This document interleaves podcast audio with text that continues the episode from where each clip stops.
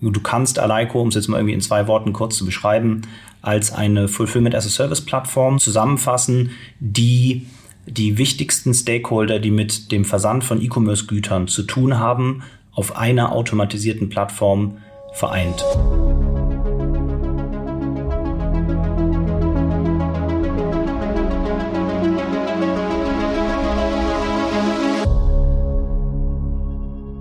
Folge ist gesponsert von Julie, eine neue Videoshopping-App, die wir übrigens auch hier vor kurzem im Podcast hatten. In Folge 84 habe ich mit dem Gründer Wolfgang Bouillet über die innovativen Features von Julie gesprochen. In der App können User per Swipe durch Produktvideos von HändlerInnen stöbern, neue Produkte entdecken und diese dann kaufen. Das Coole ist, auf Julie stellen Brands und HerstellerInnen ihre Produkte in der Regel selber vor, was zu einem hohen Level an Vertrauen und Glaubwürdigkeit führt.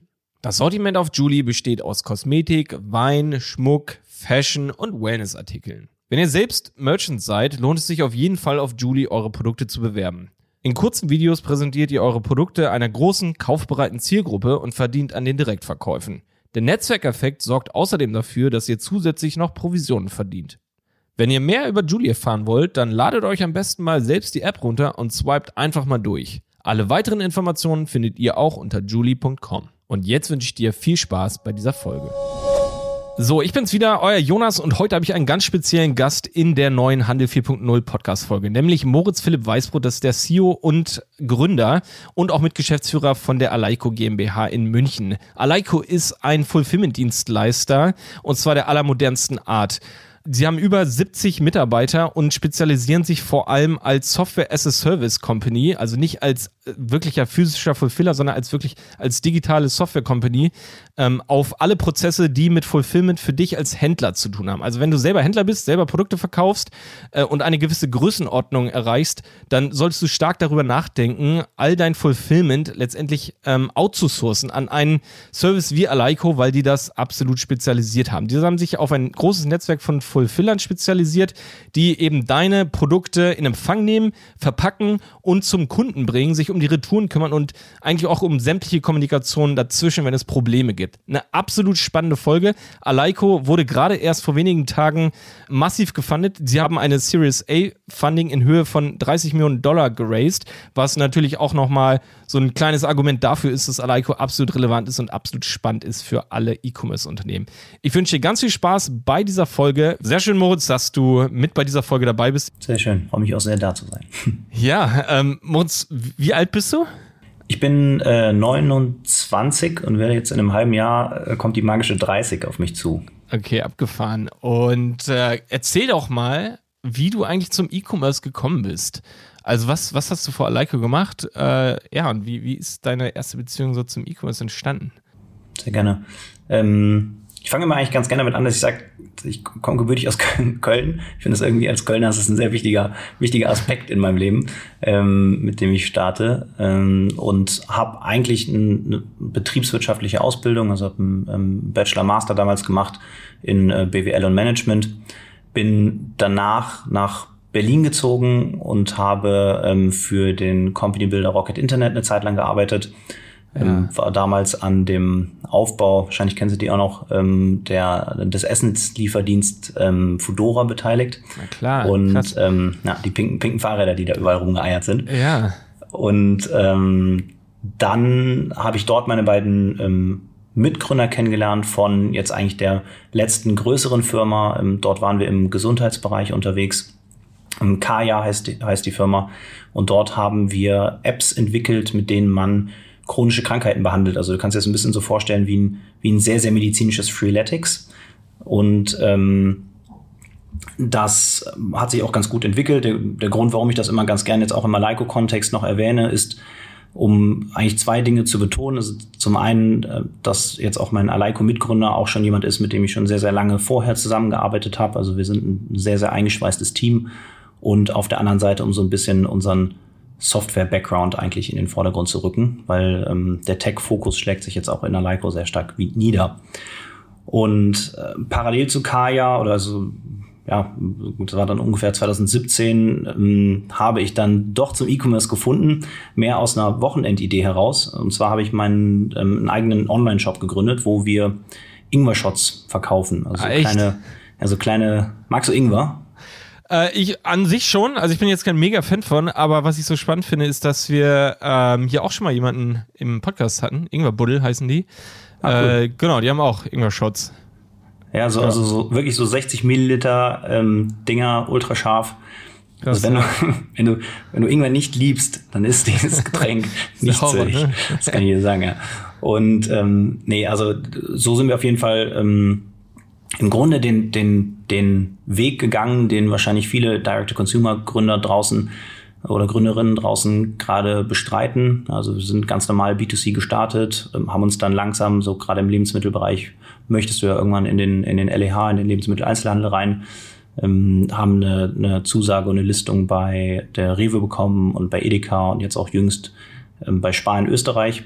Und so ist dieses äh, Wochenendprojekt, hat dann auf einmal richtig Fahrt bekommen ähm, das Team ist mittlerweile auch schon so knapp zwölf Leute dort groß und ähm, wir ja, haben sehr viel erlebt in dieser Zeit. Das, äh, wir haben das Shop-System zweimal gewechselt, wir haben das ERP-System zweimal gewechselt und wir haben den Logistiker, und das ist jetzt nämlich die Brücke zu Aleiko, ich glaube sogar dreimal gewechselt in Summe.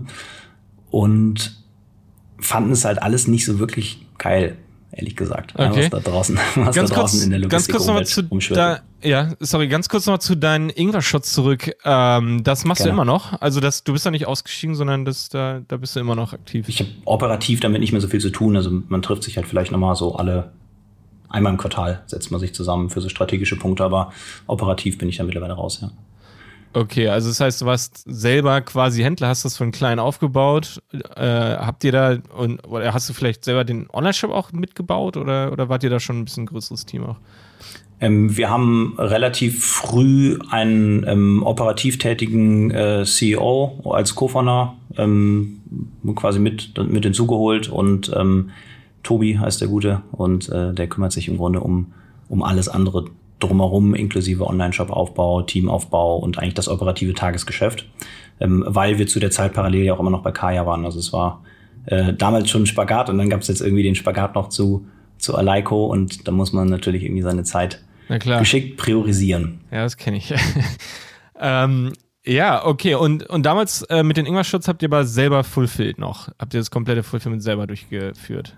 Wir haben es, ähm, ja, jein. Also wir haben es ganz am Anfang, haben wir selber gemacht. Ähm, ich glaube im, im Bereich Nahrungsmittel, weil du dort halt einfach so viel Regularien hast, ähm, bist du vielleicht einen, einen Tacken schneller im äh, Ich outsource das ähm, Modus unterwegs. Vor allem, wenn es in den Bereich Kühlung geht. Und das war nämlich bei uns der Fall. Also mhm. wir sind eigentlich direkt schon mit der Königsklasse der Logistik losgestartet, äh, weil unsere Shots eben nicht nur gekühlt gelagert, sondern auch gekühlt versendet werden müssen. Und das war dann der Grund, wieso wir gesagt haben, hey, die Dinger müssen jetzt eigentlich direkt vom Hersteller ins Lager und ähm, genau. Weil ihr sonst mega so Kühlressourcen und einfach aufbauen müsstet, so, ne? Ja, genau. Genau. Ja. Aber, ich, ich, aber ich würde das jetzt nicht als, als die normale Gangart, also jeder, der halt nicht gekühlt unterwegs ist, ähm, einen E-Commerce-Shop hat, dem gebe ich eigentlich immer so ein bisschen die, die Daumenregel, äh, bis zu 300 Pakete im Monat kann man das sehr gut selber ah, okay. machen und es, es schadet auch nicht, um einmal so ein bisschen die Prozesse kennenzulernen und zu verstehen, worauf kommt es eigentlich an und was, was lässt sich auch einfach umsetzen, ja, weil sehr häufig, sehr häufig ähm, treffen wir auf, auf, auf Händler, die halt mit coolen Vorschlägen um die Ecke kommen, ähm, sich dann aber am Ende ärgern, dass es vielleicht noch ein bisschen teuer ist, weil ja. sie sich halt irgendwie überlegt haben, ja, ich meine, wir haben alles schon erlebt, ja, irgendwie von kann man die Grußkarte, die personalisiert ja. geschrieben wird, bitte noch mit dem Parfum einsprühen und wenn es ein anderer Kunde ist, aber ein anderes Parfum. So, da bist du dann auf einem Level, wo du sagst, okay, Moment mal, ähm, das, das lässt sich nicht so gut skalieren. Ja, also da, da muss man ein bisschen Abwägung treffen, aber so 300 ist eine gute Marke. Ah, krass. Ja, da hast du schon viel vorweggenommen oder fast viel vorweggenommen. Also da gehen wir gleich auf jeden Fall noch tiefer rein in die Details. Das finde ich äh, selber ja persönlich spannend. Vielleicht nochmal ganz kurz am Rand. Ich bin ja selber Merchant, auch nicht operativ mehr selbst so richtig. Äh, aber auf jeden Fall habe ich ähm, selber ja auch noch ein äh, Online-Business, bei dem wir Tee mhm. und Keramik verkaufen. Das erzähle ich dir gleich nochmal ein bisschen mehr im Detail, wenn wir dann wirklich ins Prinzip von Fulfillment reingehen, ja, weil da wird es dann richtig spannend, äh, einfach für sich als Händler, glaube ich, auch äh, ja zu entscheiden oder auch erstmal zu erfahren, so ist das was für einen, ne? Ist man, äh, also gibt es da Vorteile, von denen man echt selber so profitieren kann. Aber wie gesagt, da gehen wir gleich rein. Vorher würde ich gerne noch mal ein bisschen mehr über Aleiko als, als Company erfahren, so. Ja, eben hast du, glaube ich, schon gesagt, wann ihr es gegründet habt. Wann, wann war das genau? Ähm, Im April 2020. 2020, also okay, also auch echt zu Beginn der, der Pandemie. Äh, ziemlich krass, genau. Also zwei Monate nach unserem Podcast ja eigentlich. Ja, oh, sind wir fast ja, gleich alt. Fast gleich alt, ja. ähm, und nochmal zu den Beweggründen. Also äh, seid ihr oder bist du aus den Ingwer-Shots sozusagen in Alike, also ist die Idee daraus entstanden oder, oder ist das einfach was äh, Paralleles gewesen, wo du gesagt hast, nee, das, das hättest du auch ohne die Ingwer-Shots gemacht? Es kam so ein bisschen eins zum anderen, ja. Also ich glaube, durch, durch die Ingwer-Shots hatten wir auf jeden Fall das, das Verständnis für, was braucht ein Händler, was sind die Anforderungen an Logistik, was klappt gerade gut da draußen und was klappt noch nicht so gut. Ja, weil wenn du einen E-Commerce-Shop gegründet hast und ähm, dann stehst du irgendwann vor der Entscheidung, mache ich jetzt Logistik selber oder ja oder outsource ich das Ganze so. Und Logistik selber machen, ich bin selber immer ein großer Fan von, von Schuster bleibt bei deinen Leisten. Das ist schon eine Nummer, ja. Also da, ja. also klar kann man sagen, man mietet sich mal eine kleine Halle an und, ähm, und sendet irgendwie die ersten Pakete selber raus. Aber mittlerweile fokussieren wir uns bei Alico auch auf eigentlich eher schon so den, den Mid-Market, also die Händler, die schon weit über ähm, 1000, 10.000 Pakete pro Monat machen. Ja. Und ähm, wenn du dort Logistik selber machst, dann brauchst du eigentlich schon ein richtig kleines Logistikzentrum und brauchst halt die passende Tech-Ausstattung da drin und so weiter und so fort. Und das, das Problem dabei ist, das ist halt nicht deine, deine Kernkompetenz. Ja. Du bist irgendwie gut in, du bist gut im Produkt, du bist gut in, in Marketing, Performance Marketing und ähm, Logistik ist halt auch so ein bisschen eine Nummer für sich. Ja, das ist, ist am Ende ähm, ist es ein, ein Spiel der großen Zahlen. Ja? Der, der viel Volumen hat, kriegt die besten Preise und dann muss man sich halt überlegen, ob man jetzt selber eine Halle anmietet, was ja auch wieder Liabilities sind, die man auf der einen Seite aufbaut oder eben nicht. Also und die die andere Alternative, Logistik outzusourcen.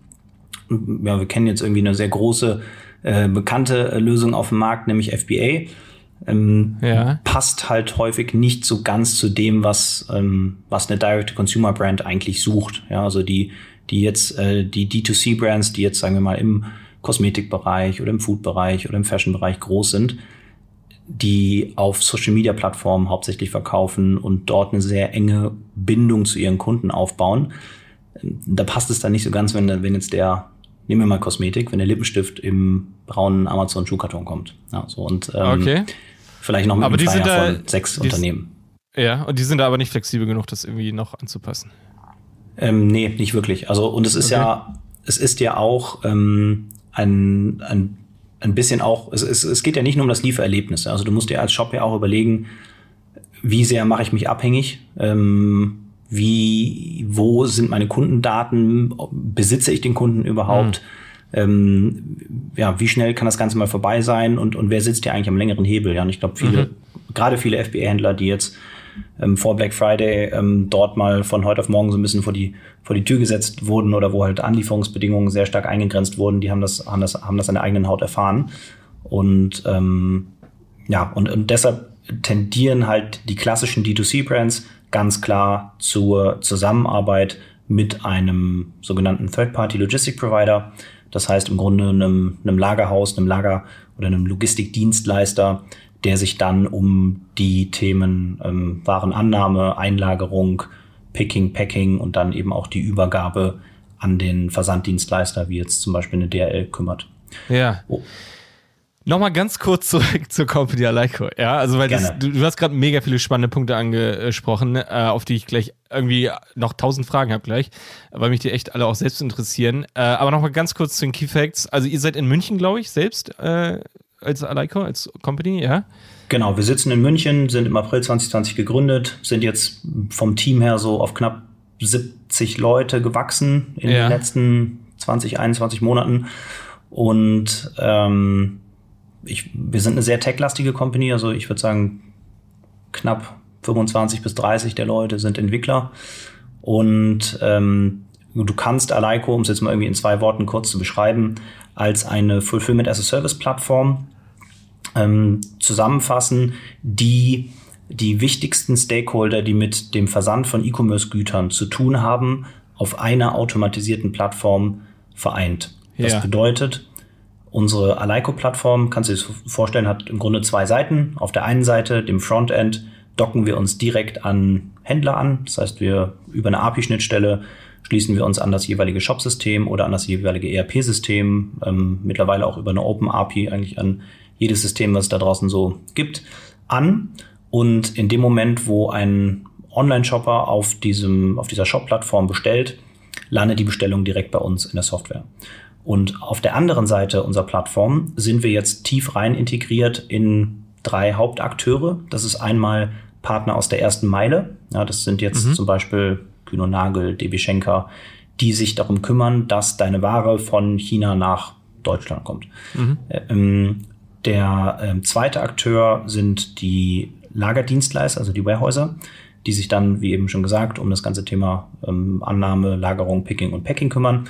Und die dritte Komponente wären dann die Versanddienstleister in der letzten Meile, also DRL, UPS, DPD, Hermes und Co. Und ähm, das heißt, die, der Aleiko Service oder das Aleiko Angebot erstreckt sich über zwei Komponenten. Ein Händler kann bei uns zum einen eine Dienstleistung beziehen und hat den riesen Vorteil, dass er diese ähm, Dienstleistungen, die er in der Regel bei diesen drei Akteuren einzeln einkaufen müsste, bei uns komplett aus einer Hand bekommt. Ja, das heißt, mhm. in dem Moment, wo eine D2C-Brand halt richtig am Skalieren ist und sagt, ich muss jetzt ähm, wirklich halt ein Logistikteam aufbauen, ein Operations-Team aufbauen, ein Customer Service-Team aufbauen ähm, und muss mich auch um die Zusammenarbeit, das Tagesgeschäft mit diesen drei Akteuren kümmern.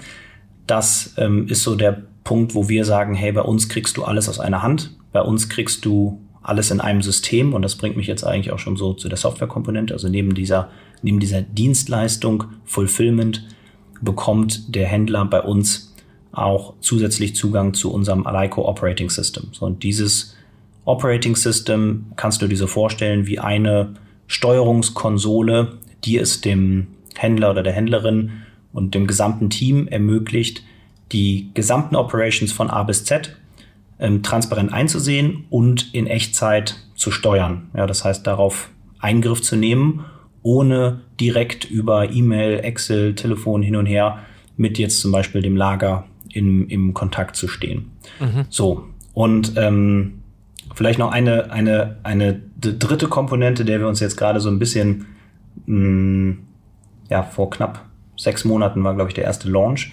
angenähert haben, ähm, sind weitere Software-Module, die ein E-Commerce-Shop dazu kaufen kann. Und diese Module fokussieren sich auf jetzt nicht die Kommunikation mit dem Lager oder mit dem Versanddienstleister, ähm, sondern auf die Kommunikation mit dem Endkunden. Weil wir einfach gemerkt haben, in dem Moment, wo ein E-Commerce-Shop jetzt richtig skaliert, der uns sagt, ich wachse mal von 10.000 Bestellungen auf 15, auf 20, auf 30.000 Bestellungen, dann kommen mit dieser Mehrzahl an Paketen, die er pro Monat versendet, ja auch eine wirklich abartige Anzahl an E-Mails ja. in diesen Customer Service reingeflattert. Ja, mit äh, den klassischen Anfragen wie, wo ist mein Paket und mhm. ähm, kann ich das retournieren? Kann ich hier die Adresse noch ändern? Äh, ich möchte bitte eine Bestellung stornieren. Ich habe im PayPal-Checkout die falsche Adresse irgendwie verwendet und so weiter und so fort.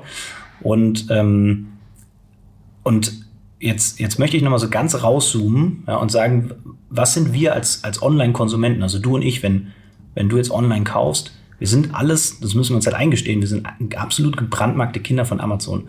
Ja, und äh, mhm. äh, da meine ich jetzt nicht nur irgendwie Next Day Delivery und, und äh, keine Lieferkosten, sondern vor allem die Convenience in der Bestellung. Ja, ich bin es gewohnt, per Handy in der Amazon-App mit drei Klicks irgendwas zu bestellen. So, und wenn ich nach Bestellung an dieser Bestellung noch was ändern möchte oder die irgendwo umrouten möchte oder noch einen Artikel hinzufügen will oder was stornieren will oder was retournieren will, dann mache ich das mit drei Klicks. Also so klassisches Self-Management.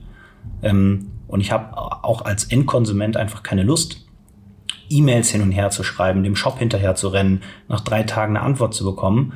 Ja, und ähm, wenn, wenn quasi mein, meine Anfrage erst nach drei Tagen abgearbeitet wird, dann ist das Paket schon lange versendet. Ja. Also alles, was ich da irgendwie an Änderungswünschen noch reinschiebe, ist, ähm, ist in der Regel äh, eh schon für die Tonne. Ja. Und ähm, genau, und deshalb haben wir gesagt, wir wollen im Grunde die, dieselbe Convenience, die ein Endkonsument aus dem Shopping in der Amazon-App heraus kennt, auch den normalen D2C-Händlern draußen zur Verfügung stellen. Und das ist der Grund, warum wir jetzt halt eben diese ähm, Experience-Module nennen wir die, ähm, launchen und die ermöglichen es im Grunde dem Endkunden dann Post-Purchase ähm, all das an Änderungen vorzunehmen, was er sonst auch in der Amazon-App machen könnte, inklusive Retouren und Co. Okay, das war jetzt eine lange, eine lange Erklärung. Sorry. Das war eine lange Erklärung, auf jeden Fall. Ähm, Puh, heftig. Also ich glaube, was mich gerade schon wieder äh, überrascht hat, bei dem, was du mir erklärt hast, oder vielleicht auch viele Hörer überrascht, ist, dass eben dieser Fulfillment Service, den man sich vielleicht so vorstellt, wenn man damit noch keinen Kontakt hatte, entweder als, als, äh, als sozusagen als Händler oder keine Ahnung, als, als, äh, ja, als Agency oder sowas zum Beispiel, ähm, dass, dass es eben also bei mir im Kopf zum Beispiel ist dieses Fulfillment häufig eben mit diesem Versand verknüpft einfach, ja. So von mhm. wegen, das Produkt wird in den Karton gepackt, also aus dem Regal genommen, in den Karton gepackt und zum Kunden geschickt und ja, gegebenenfalls passiert dann irgendwie noch was mit der Retoure und so weiter. Aber was du gerade erklärt hast, ist ja viel, viel mehr. Das ist ja viel umfassender. Ähm, was du gerade schon gesagt hast, letztendlich äh, also ich glaube, den, den Prozess, den müssen wir gerade noch mal ein bisschen äh, spezieller, auch ein bisschen detaillierter beschreiben. Von der ersten Meile eben bis zum Versand, bis zur Retour. Ähm, und dann, was du gerade noch gesagt hast mit dem äh, Aleiko OS und mit dem Aleiko Experience, ja. Das sind alles, äh, also, so dass eben diese, diese, diesen Service natürlich, den ihr anbietet, halt viel umfassender ist als eben einfach nur dieses Verpacken. Ja? Und äh, ich glaube, da wird es ganz, ganz spannend. Einfach auch nochmal zurück zu dieser Frage. Ich meine, es kommt natürlich auf die Perspektive an, äh, die man sich jetzt vielleicht erstmal einnimmt. Entweder der Vergleich, man ist bereits ein Händler, der eben Fulfillment selbst durchführt, ja, hat halt sein eigenes, äh, seine eigene Struktur, entweder mit einer Lagerhalle oder wie auch immer, vielleicht auch in einem Geschäft irgendwie nur ähm, und, und kümmert sich gerade um alles selbst. Und dann natürlich der Vergleich so, okay, wie würde es mit Fulfillment aussehen und wieso macht es Sinn? Oder eben, ob man komplett neu startet, sozusagen in den Markt reingeht und eben die Überlegung äh, make or buy sozusagen. Ne? Mache ich es komplett selber oder, oder äh, outsource ich das komplett an den Service, wie zum Beispiel Aleiko. Also die erste Meile bedeutet die ganze Ware, die halt aus dem Ausland oder vom Großhändler letztendlich ins Lager kommt, richtig? Mhm, genau, ja. Genau, vielleicht bringe ich da das Beispiel von einem, meinem eigenen Shop rein. Ja, ich glaube, das wäre ziemlich spannend. Mal für mich jetzt nehme ich mal zum Beispiel wirklich die Händlerseite hier ein und äh, will für mich mal überprüfen, ob Fulfillment wirklich was wäre. Und das ist jetzt nicht nur für diese Folge, sondern tatsächlich so, dass ich natürlich gerne erfahren möchte, ob das für mich relevant ist, was die Größe angeht natürlich und auch alle Vorteile, die es damit bringt. Mhm. Moritz, ich habe einen eigenen Shop und habe ich ja eben schon gesagt, wir verkaufen Tee. Vor allem, wir sind spezialisiert auf sehr hochwertige Tees, mhm. ähm, die es eben so sehr wenig auf dem Markt gibt. Ähm, das sind vor allem äh, Tees aus Japan oder China. Und es sind eben sehr hochwertige Blatttees ähm, mit genau ganz spezialisierten Sorten und wir verkaufen eben auch sämtliches Zubehör und die Keramik dazu, also Teekannen, Tabletts, äh, Tassen etc. Ne? Mhm. Und ähm, genau, also wir, wir bekommen zum Beispiel die ganzen Waren äh, tatsächlich größtenteils aus, aus China oder eben Japan, vielleicht zusammengefasst Asien oder zum Teil eben auch aus europäischen Ländern oder auch Deutschland selber von einigen Großhändlern. Ähm, und aktuell sieht es so aus, dass wir die halt natürlich direkt zu uns liefern lassen, auspacken, umpacken, äh, bei uns irgendwie hinstellen, äh, beziehungsweise in die Regale legen und dann bei Verkauf entsprechend dann zu den Kunden senden. Also ein sehr, sehr klassischer Ansatz eigentlich. Ne? Mhm. Genau. Ähm, ja, wie, wie würde das sozusagen bei euch aussehen, wenn ich jetzt zu Fulfillment switchen würde von meinem existierenden Business Model? Also Fulfillment outsourcen würde zum Beispiel zu Aleiko. Mhm. Ah, genau, also wenn wir jetzt mal bei der ersten Meile bleiben, du hättest die Wahl halt über einen unseren Partner in der ersten Meile wahrscheinlich schon mal bessere Konditionen zu bekommen, um diese Ware von ähm, Asien nach Europa zu bekommen. Ähm, wir übernehmen auch das gesamte Thema Verzollung und du hast halt im Grunde mit dem physischen überhaupt gar nichts mehr zu tun. Ja, das heißt, ähm, es ist, wir können es, wir können es mal für dich durchspielen und parallel aber auch schon für einen Shop, der ähm, vielleicht das Fulfillment outgesourced hat, aber mit einem Fulfillment-Anbieter zusammenarbeitet, der noch nicht ganz so digital unterwegs ist, weil das, das wird sich sehr, sehr ähneln. Ja. Ähm, das, das Problem ist einfach häufig eine fehlende Transparenz, ja, auf äh, wann kommen denn meine Pakete jetzt genau an, ähm, mhm. weil es bei vielen Händlern immer noch der Fall ist, dass quasi der Hersteller die Oberhand hat, dieses Paket zu versenden. Ja, mhm. Das heißt, in der Regel gibst du ja einen Produktionsauftrag auf. Ähm, der Hersteller sagt dann, okay, super, dafür brauche ich jetzt keine Ahnung, sechs Wochen, um das Produkt so zu produzieren. Und ähm, Liefertermin, geplanter Liefertermin ist jetzt, sagen wir mal, der 18. April. Mhm. Und ähm, ja, dann, dann sitzt du da ja, und äh, denkst dir, okay, wie, wie, wie sieht's jetzt aus, wann geht's jetzt los? Manchmal sind, die, manchmal sind die Hersteller auch nicht so wirklich proaktiv ja, und sagen dir, das Paket ist jetzt oder die Paletten sind jetzt unterwegs. Ähm, wenn mit einer Drittspedition zusammengearbeitet wird, hast du auch häufig dort dann nicht die, ähm, die, die Tracking-Daten. Das heißt, das, was du ähm, solltest du jetzt Fulfillment bereits outgesourced haben, in der Regel machst. Du rufst bei deinem Fulfiller an, sagst, ist das Paket schon da, sind die Paletten schon da. Ähm, ja, müssen wir gucken, wir haben hier einen großen Wareneingang und äh, müssen wir nochmal auseinanderfriemeln und schauen, was dabei ist. Okay, ja gut, und äh, dann gib mir doch mal bitte Bescheid. Ja, dann heißt es irgendwann, okay, die Paletten sind jetzt angekommen und dann weißt du nicht so wirklich, okay, wie lange dauert denn jetzt die Einlieferung? Ist auch alles angekommen, was ich bestellt habe? Mhm. Ist irgendwas beschädigt?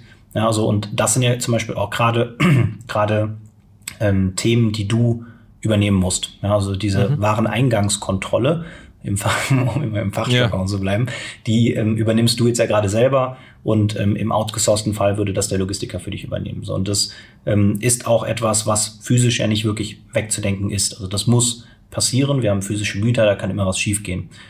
Das, worauf wir uns jetzt halt sehr stark fokussieren, ist die Übermittlung der Informationen. Ja, also bist du jetzt als Händler in der Situation, dass du dem Lager hinterherrennen musst und sagen musst, sind die Pakete schon da, sind die Paletten schon da, wie sieht's aus, gibt es Übermengen, gibt es Untermengen, ist irgendwas verloren gegangen?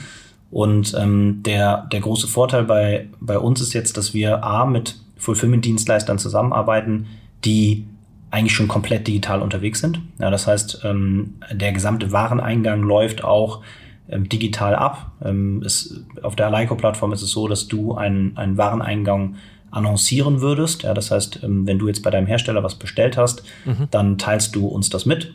Mhm. Ähm, wir kreieren dann auch schon die Versandlabel für die erste Meile für dich. Die werden dann an deinen Hersteller übermittelt. Und das hat den riesen Vorteil, dass wir halt A, ein sehr gutes, ähm, ein sehr gutes, ähm, ein sehr gutes Tracking auf die, auf die Ware haben und B, in dem Moment, wo die Ware bei uns im Lager ankommt, da wir das Label erstellt haben, können wir die auch direkt zuordnen. Ja, das heißt, in dem Moment, wo das Tor aufgeht, die Ware ankommt und das erste Mal gescannt wird, der erste Piep gemacht wird, wissen wir schon, ah, okay, ähm, gehört zu dir. Ja, so. Okay, das heißt, wir können viel stärker kontrollieren, oder ich als Händler, beziehungsweise in Zusammenarbeit mit euch und, und dem Fulfiller sozusagen, können halt viel stärker kontrollieren, ähm, ja, wo das Paket ist natürlich und, und was damit passiert danach äh, bei der Verzollung etc., weil wir das sozusagen selber anstoßen, weil wir sozusagen selbst diesen Versand quasi durchführen lassen. Mhm. So, ja. Genau. Das heißt, es ist dann nicht Aufgabe des Versenders, wie es ja häufig der Fall ist, ne? Tatsächlich bei uns auch oft, äh, sondern eben, dass wir das quasi abholen lassen und dann die Fulfiller äh, das vor Ort abholen, in Asien zum Beispiel, ja, und dann zu uns liefern lassen, also zum Fulfiller, zum Lager.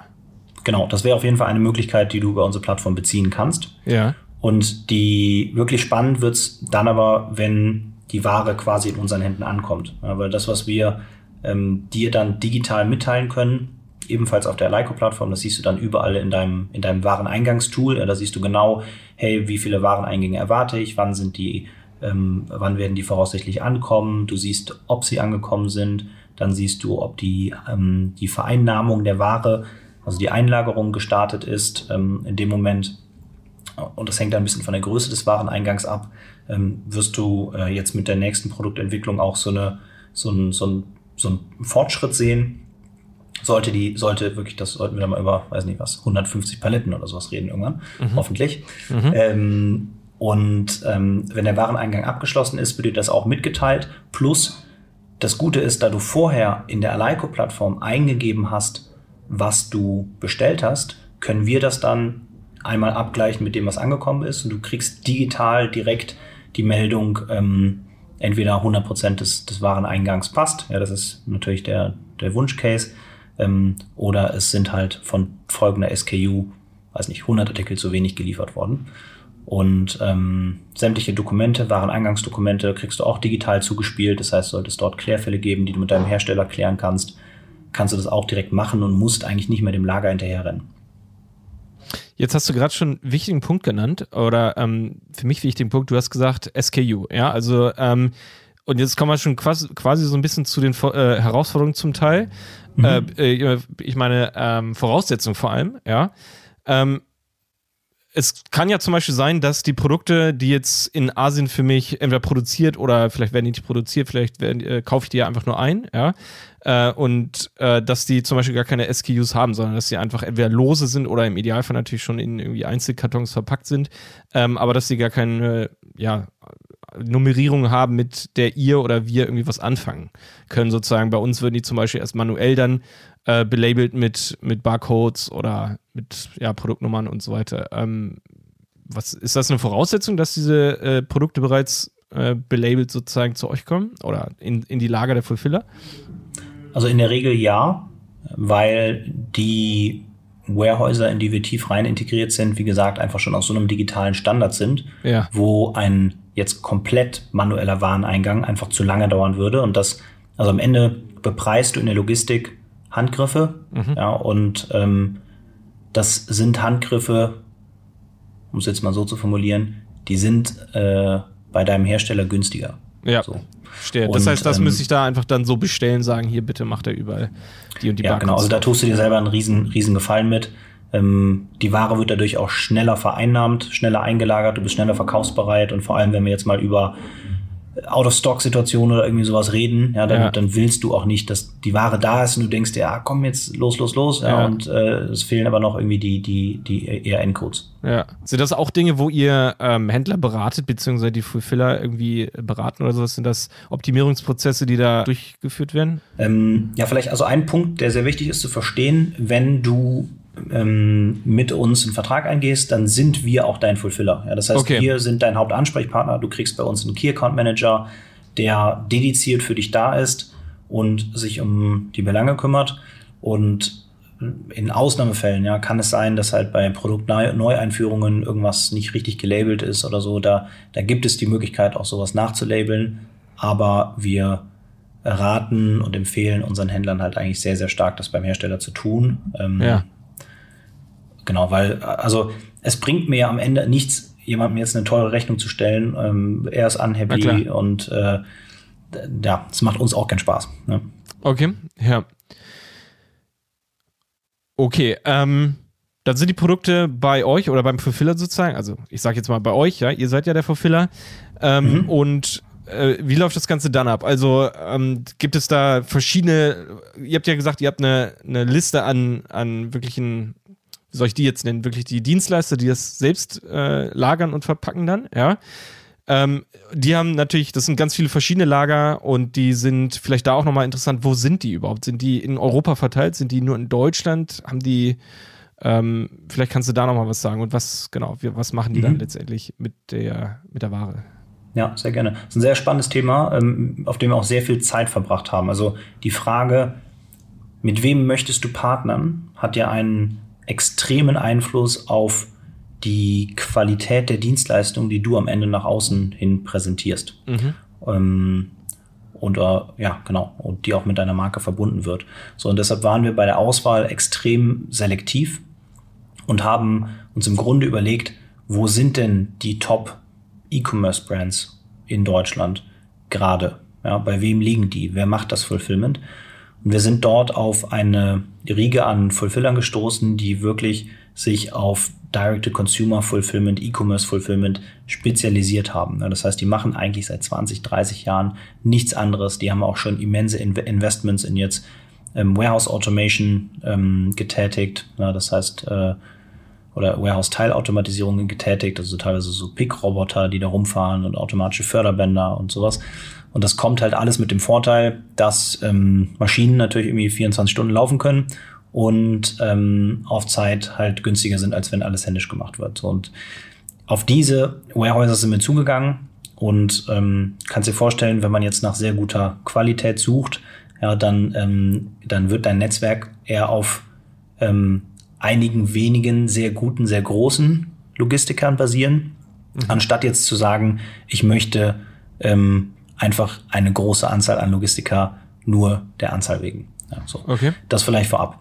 Ähm, genau, so. Das heißt, wir haben ähm, diese Logistikdienstleister dann identifiziert und haben uns technisch an die angebunden. Ja, das heißt, so ein Lager arbeitet ganz normal mit so einem Warehouse Management System. Mhm. Dieses Warehouse Management System ist dann neben auch dem Wareneingang ähm, hauptsächlich auch für die ähm, Bereiche der Lagerverwaltung, also das ganze Bestandsmanagement, ähm, als auch dann ähm, den Gesamt, das gesamte Outbound-Geschäft, also ähm, das ähm, Picking, das Generieren von Picklisten ähm, und äh, das Generieren von Packlisten und äh, das quasi Nachschublager, dass genug äh, Kartonage da ist, zuständig. Ähm, dann das Erstellen von Labels, Versandlabels mit den richtigen Adressen und dem richtigen Dienstleister in der letzten Meile und dann eben halt ähm, erfolgt vom Lager die Übergabe. So, das ist ungefähr der, der Bereich, in dem wir uns da bewegen. Und der Vorteil jetzt hier bei Aleiko wiederum ist, normalerweise übergibst du eine Bestellung von, nehmen wir jetzt mal einen Shopify-Shop, mhm. an ein Warehouse und diese Bestellung ist damit übergeben. Punkt. So. Das heißt, wenn dir danach der Kunde noch eine E-Mail schreibt, hey, ich möchte eine Adresse ändern oder was weiß ich, mhm. dann ist es entweder nicht möglich oder du musst ähm, dem Warehouse halt aufwendig eine E-Mail schreiben. So und so ein Lager optimiert sich ja auch auf Effizienz. Das Klar. heißt, die wollen nicht, dass ähm, ja, die ganze Zeit da E-Mails reinflattern mit, kannst du nochmal hier schnell, dann kannst du nochmal da schnell.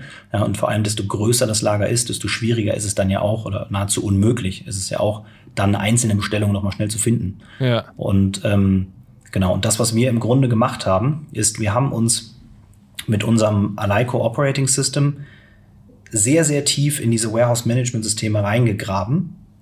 Und der große Vorteil, den der Händler durch halt diese tiefe Integration in das Warehouse-Management-System bei uns bekommt, ist auf der einen Seite Transparenz. Er weiß zu jeder Zeit, wie viel habe ich noch auf Lager, welche Bestellungen sind schon rausgegangen, ähm, wann kommt welcher Wareneingang, was ist schon vereinnahmt.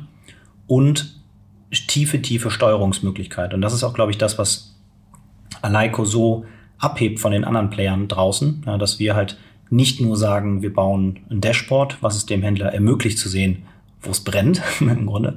sondern ähm, geben im Grunde eine Art Fernbedienung an die Hand, die es dem Shop und jedem, der daran arbeitet, jederzeit ermöglicht, in Echtzeit tief in den Warehouse-Management-Systemen zu schreiben. Ja, das heißt, Dinge zu verändern. Ja, wir können das gerne mal jetzt an einem sehr, sehr, sehr plausiblen Beispiel durchspielen. Nehmen wir nochmal den Kunden, der halt sagt, ähm, ein Kunde bestellt was bei Shopify, jetzt bei dir zum Beispiel ein Tee, mhm. und hat sich vorher mit seiner Freundin darüber unterhalten und äh, es passiert, dass irgendwie beide heimlich gleichzeitig bestellen. So. Und äh, das stellen sie dann irgendwie eine Stunde später fest, schreiben dir und sagen, wir würden ganz gerne eine Bestellung stornieren. So, und ähm, der, der Witz bei Shopify ist ja auch so, dass du dort nur zwei Stati hast, nämlich Fulfilled und Unfulfilled. Mhm. Und der Fulfilled-Status wird erst, oder der Status wird erst von Unfulfilled auf Fulfilled gesetzt, wenn eine Tracking-ID existiert. Ja, das heißt, wenn ähm, das Paket schon komplett fertig gepackt wurde, an die DL übergeben wurde, ein Label drauf ist. Ja, dann mhm. haben wir diesen Switch in Shopify. Das heißt, würde das innerhalb dieser Zeit passieren, würdest du als Shop zurückschreiben, tut uns leid, Paket ist schon fertig, ist schon, beide Pakete sind schon auf dem Weg, kriegen wir nicht mehr gebremst. Die Möglichkeit, die wir jetzt allerdings haben, da wir tief in dem Warehouse-Management-System hängen, ist eine viel, viel, viel, viel stärkere Granularität zu geben. Ja, das heißt, wir können nämlich sagen, okay, ja, diese Bestellung ist bereits in unserem System. Wir wissen aber, ob schon eine Pickliste gezogen wurde. Wir wissen, ob schon jemand im Lager unterwegs ist und gerade die Produkte sucht. Und ähm, können auch mal einen anderen Fall nehmen, jemand möchte an der Hausnummer noch was ändern. Ähm, was ja rein faktisch, wenn du dir mal so vorstellst, wie das Ganze in einem Lager abläuft, länger editierbar ist. Ja, das heißt, ähm, wir können in dem Fall sagen, ja, es ist zwar schon jemand unterwegs, wir können an den Artikeln in der Bestellung nichts mehr ändern, aber wir sehen, dass das Label noch nicht gedruckt wurde. Also ermöglichen wir es dir als E-Commerce-Shop-Händler in Echtzeit, deine Adresse noch so lange zu ändern, bis das Versandlabel auf dem Paket klebt. Ja, und ähm, dadurch hast du halt einfach mehr Flexibilität und kannst dann am Ende halt auch einen besseren Service gegenüber deinen Kunden bieten. Aber das müsste ganz kurz zu äh, der Stelle, ich glaube, das hängt mit der äh, mit dem Alaiko Experience, was du genannt hast, zusammen. Das müsste ich dann dennoch selber sozusagen als als Händler machen, wenn jetzt der Kunde sich bei mir meldet, sagt, hey, oh, Hausnummer war falsch, könnt ihr das noch ändern? Und dann sehe ich über Alaiko, ja, geht noch, mache ich. Ne? Und das genau. wollt ihr quasi eigentlich mit diesem Alaiko Experience ändern und auf den Kunden sozusagen übertragen können, dass er mhm. selbst seine Bestellung Exakt. noch ändert, solange es möglich ist, in jeder, in jedem Level sozusagen. Wenn die Artikel noch änderbar sind, äh, dann kann das machen, wenn es möglich ist, weil das I Like Experience sich sozusagen das alles in Realtime zieht. Und genauso dann mit der Hausnummer und so weiter, sodass es dann erstens noch schneller geht und natürlich auch viel, viel bequemer für den Kunden, richtig? Genau, das hast du sehr, hast du sehr schön zusammengefasst. Also wir würden dir jetzt als Händler sagen, hey, pass mal auf, machst du jetzt ja eine Zeit lang selber hier die ganzen Sachen. Und ähm, wir haben jetzt aber hier folgende neue Module, wo das Ganze vollautomatisiert für dich passiert, weil wir als Alico Software treten dann in deinem Namen, also das Ganze passiert auch in deiner Shop Corporate Identity, deine Farben, deine Logos, ähm, treten wir mit dem Kunden oder der Kundin in Kontakt und bieten genau diese Funktionalität. Ja, das heißt, ähm, der Endkonsument kann dann über unsere Experience-Module, Add-on-Module zum einen Einfluss auf die Bestellung nehmen, Adressdaten ändern, wenn irgendwas falsch ist, wenn ein Hausnummerdreher oder irgendwie sowas ja. dabei war.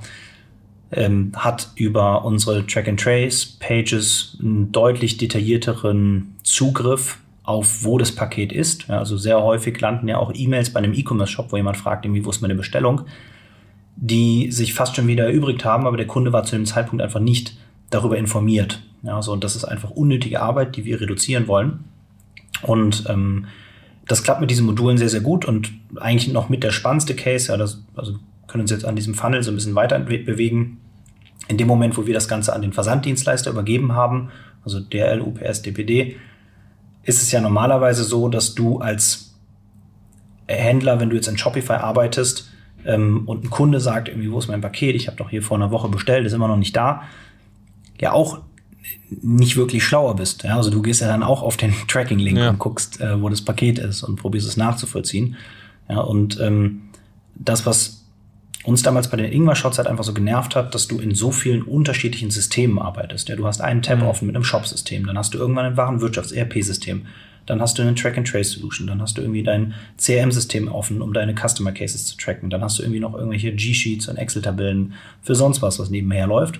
Und wir haben eben all das in einer Software konsolidiert, ja, in einem System konsolidiert. Das heißt, wenn jetzt eine Anfrage reinkommt mit dem Wunsch nach einer Hausnummeränderung oder nach ähm, einer Stornierung oder sonst irgendwie sowas, dann ähm, kann man das entweder über die Module regeln oder, wenn der Shop es selber macht, sieht er direkt in der Software, wo ist das Paket, ist das schon angekommen. Wir ziehen im Grunde alle Tracking-Daten auch wieder über APIs ähm, aus den Versanddienstleistern raus und ähm, ja, in, in Summe kann ich so halt einfach als, als Händler eine deutlich bessere Shopping Experience anbieten. So, und das Paket kommt dann im Idealfall an der Haustür an.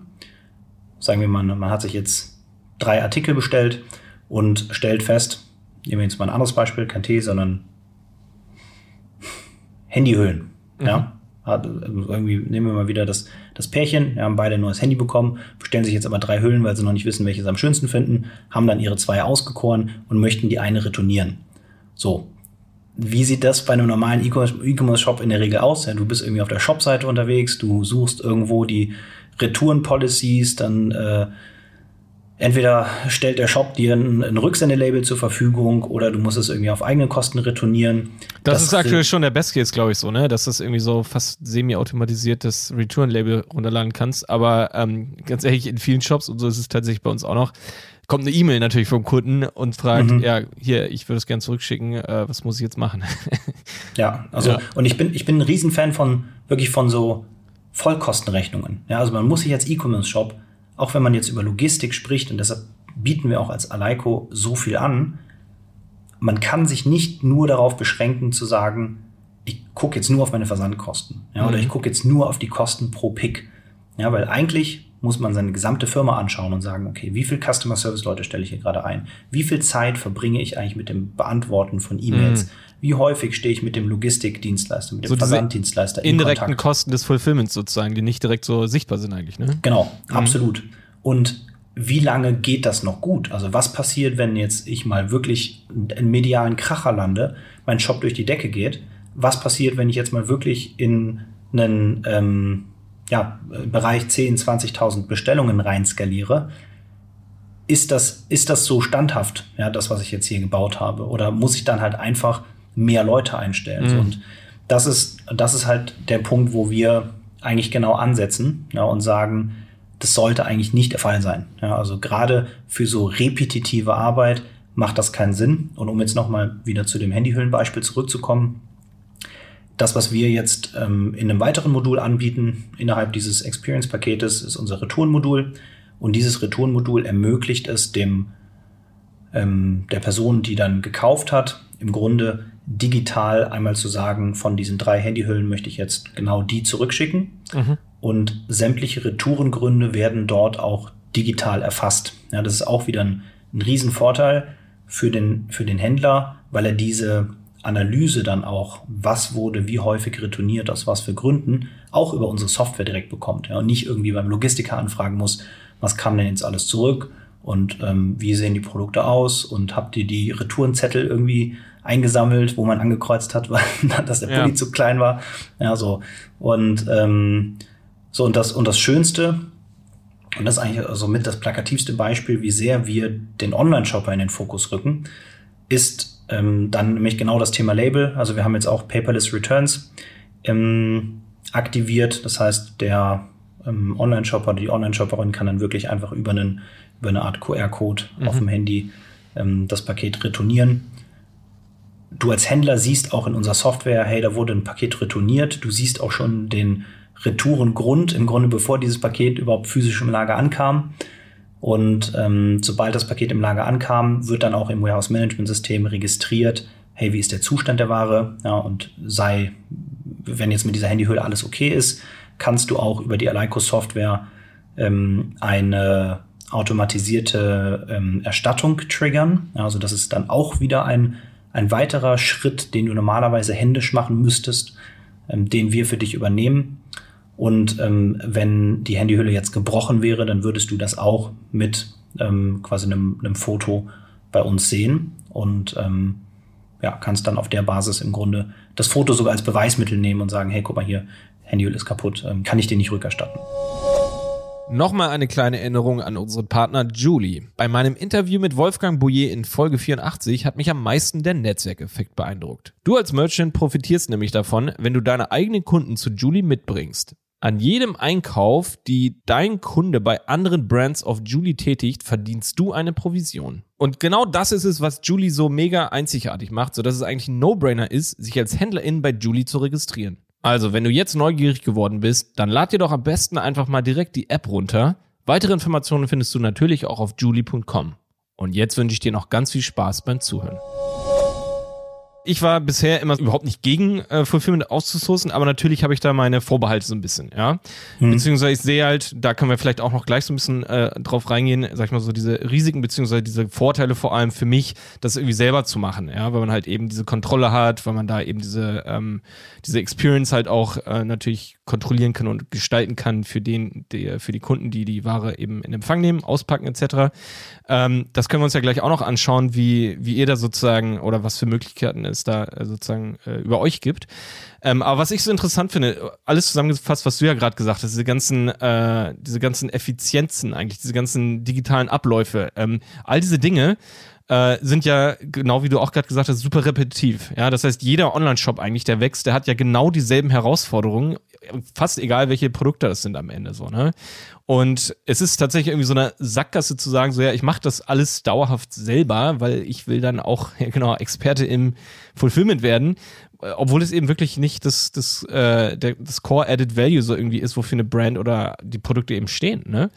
Und am Ende kannst du es ja gar nicht wahrscheinlich unendlich skalieren. Also es, es hört ja irgendwann auf, weil sonst würden sich ja alle irgendwie, alle Unternehmen auf dieselben Sachen spezialisieren und sozusagen euer Argument ist sozusagen, nee, es macht wirklich keinen Sinn, sondern ähm, einer, also in dem Fall ihr mit euren Fulfillern, spezialisiert euch darauf, das richtig, richtig, richtig gut zu machen. Am Ende wahrscheinlich auch für einen deutlich besseren Preis, wenn man alles zusammenrechnet. Das möchte ich auch gleich noch mit dir besprechen. Eben diese Preisdetails dabei. Kostendetails hast du ja gerade schon so ein bisschen angesprochen.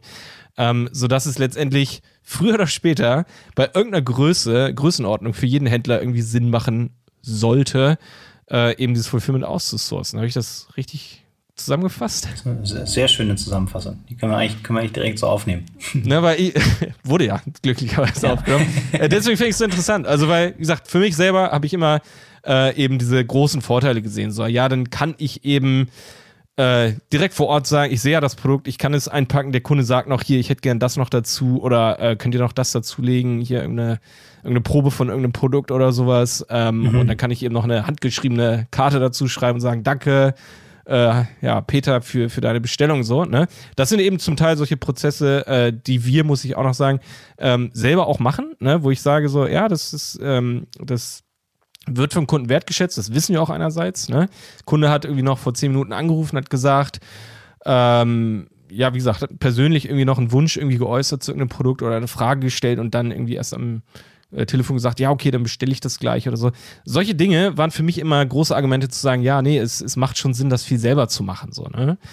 Ähm, und mhm. da jetzt als erstes vielleicht die Frage, genau, wie gut lässt sich eben über wenn man eben Fulfillment outsourced, eben solche individuellen Kundenexperiences generieren. Also ist es überhaupt möglich, ist es möglich, zum Beispiel eine, eine branded Box, also branded Karton sozusagen zu verwenden, wo mein Logo drauf ist, ähm, anstatt irgendwie nichts oder ja, ich weiß nicht, ne, irgendein anderes Logo. Mhm. Ähm, und, und wie sieht das eben auch im Paket aus? Gibt es da die Möglichkeit, noch äh, Sachen hinzuzufügen? Also einerseits Flyer, die vielleicht saisonal da irgendwie interessant sind oder für irgendwelche Aktionen für mich selber. Ähm, oder eben zum Beispiel Proben, wenn der Kunde sowas bestellt hat, irgendwelche Optionen, die der Kunde vielleicht im Bestellvorgang gewählt hat.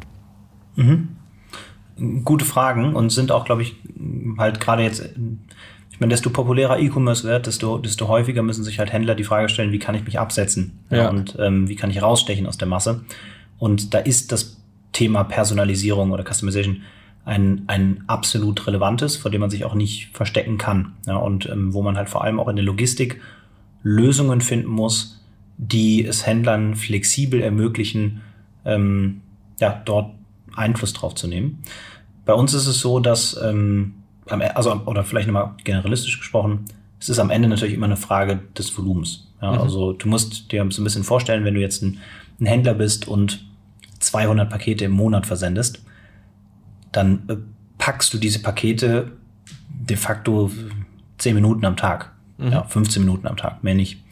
Und ähm, das heißt, auf den Packtischen, die dafür vorgesehen werden, werden dann pro Tag sehr viele unterschiedliche Kunden gepackt. Und das macht natürlich jetzt einen hohen Grad der Personalisierung nicht so wirklich einfach.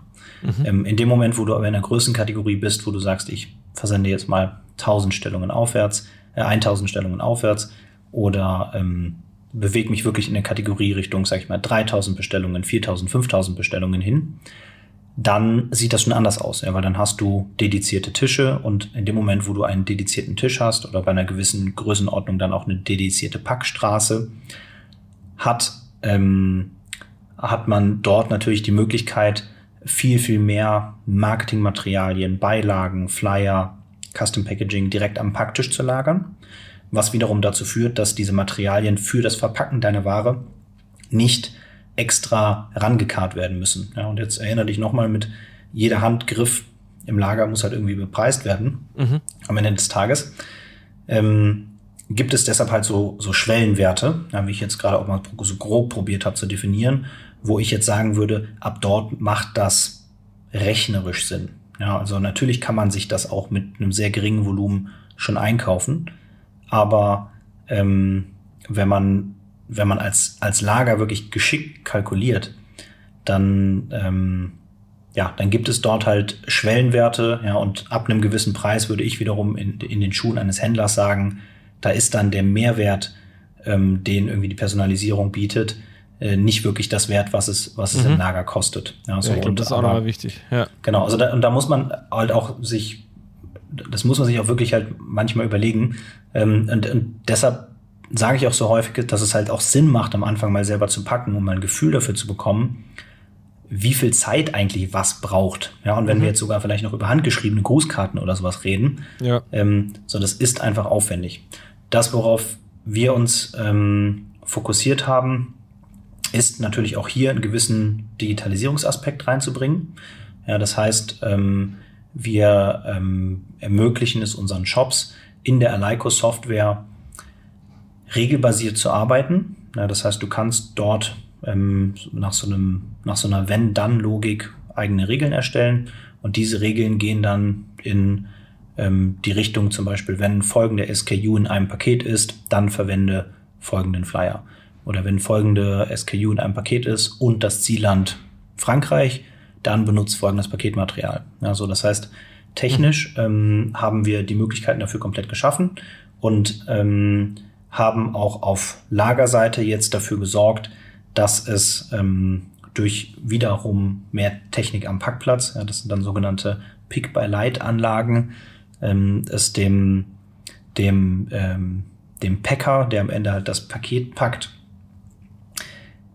der wird so hart genatscht, dass er in die richtige Box greift. Ne? Der muss eigentlich nur noch nach dem Licht operieren, mhm. ähm, dann den richtigen Flyer in das richtige Paket legt. Also das, das, ähm, ja genau. Also es ist auf jeden Fall eine, eine, eine Thematik, die extrem relevant wird. Meine Prognose ist auch, dass das nochmal noch mal relevanter wird in Zukunft.